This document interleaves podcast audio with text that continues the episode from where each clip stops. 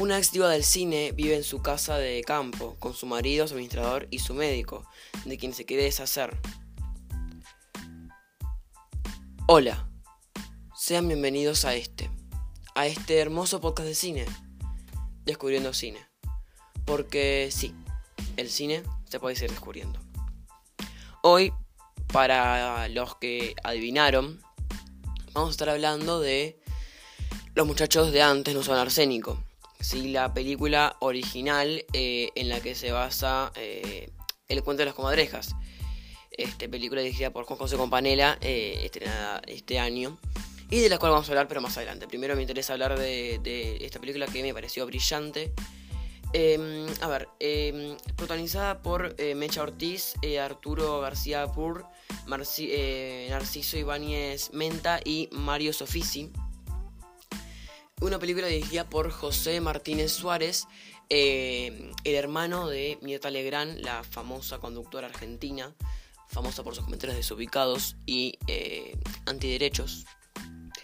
bueno, en cuanto a las comadrejas, no tuvo buenas críticas como remake, pero como dije, vamos a hablar adelante de eso.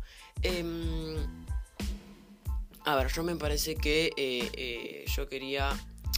Em, es una película bastante... Es una película muy buena, a mí me gustó mucho. Em, es más, representó a la Argentina en los Oscars en la categoría de Mejor Película eh, extranjero. en el año 1977 no ganó eh, la película es del año 1976. Em, y la verdad que me parece que tiene mucha frescura. Eh, yo creo que es una película que supo mantenerse durante los años. Y es de esas pocas películas que por lo menos a mí logró encerrarme y encapsularme en, en un mundo. Em, en un mundo. en un mundo paralelo, en un universo donde la película existe y en el universo de la película. Este, yo creo que en un momento me estaba viendo la película y me acordé de que era una película.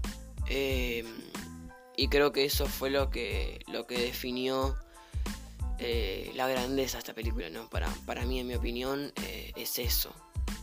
Es haber logrado olvidarme que, que había alguien atrás de cámara eh, trabajando que había alguien frente a la cámara con un que había, leído un guion, que había ensayado durante mucho tiempo y, que parezca con la que sea que sea como un juego eh, un juego frente a mis ojos y, y la verdad que me, parece una película enorme, una película bestial.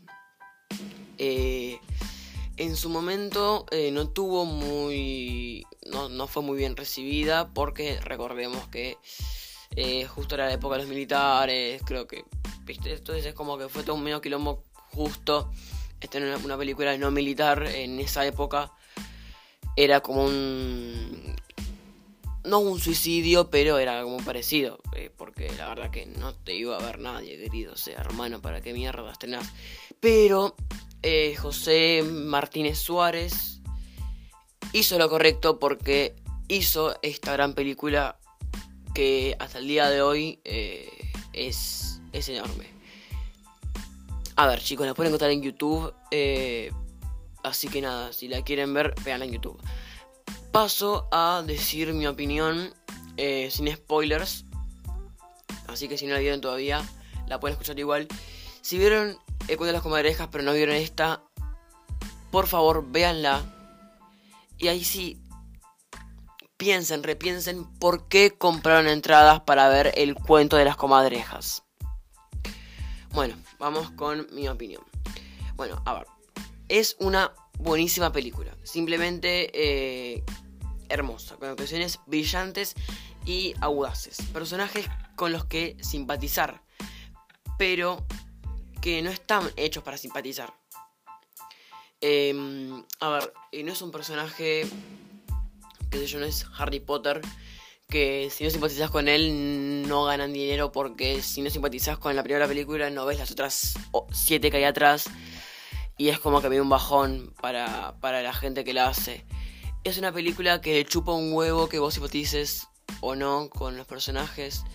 la película es, es una película, es eso. Y la verdad que, me parece que es hermoso.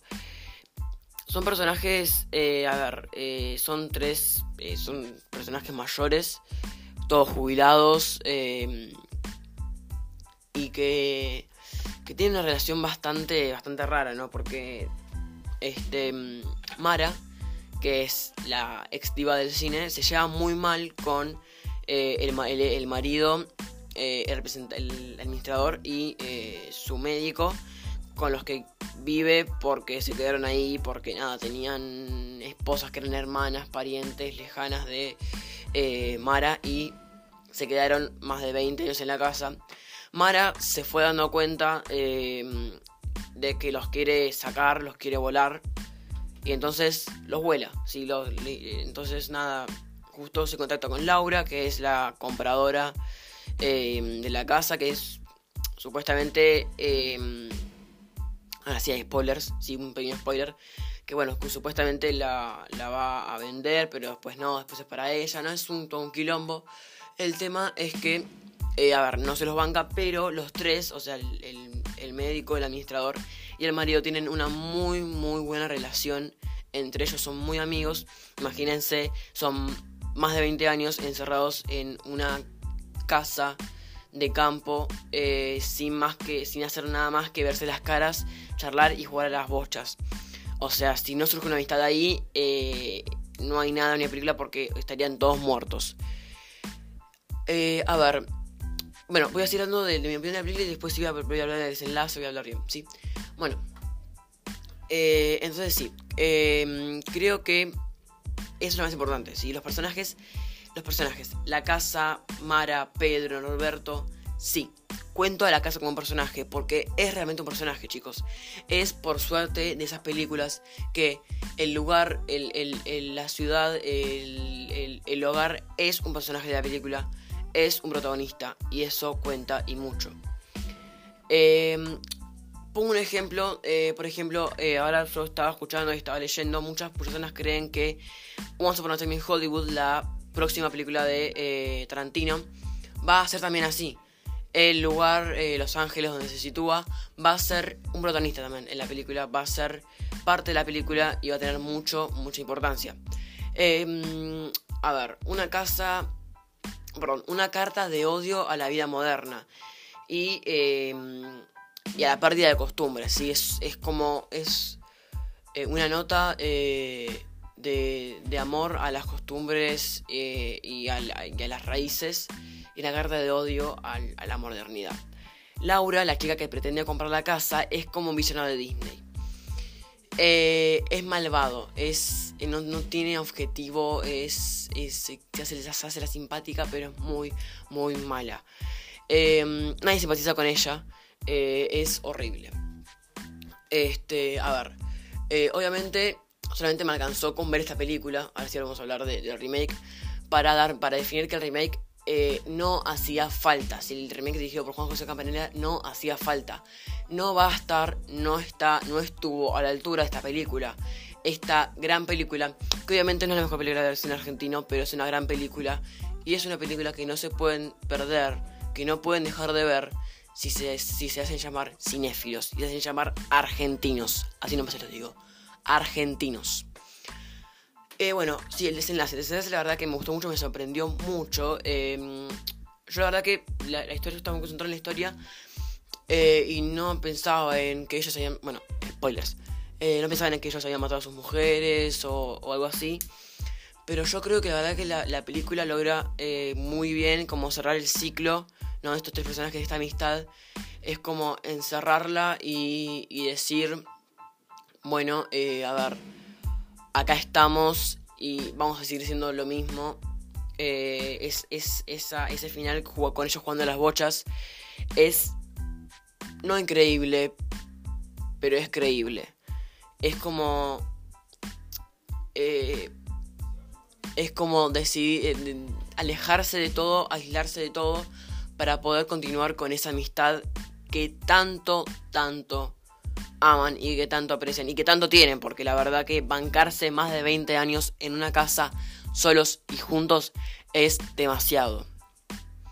Em, bueno, ya creo que no queda más, nada que decir. Eh, las actuaciones son excelentes. El guion me pareció muy bien. Los giros de trama son inesperados. Por eso digo que me gustó mucho la película. Eh, véanla, está en YouTube. Eh, y ahora vamos a seguir con, con un par de recomendaciones. Y sí, nos despedimos.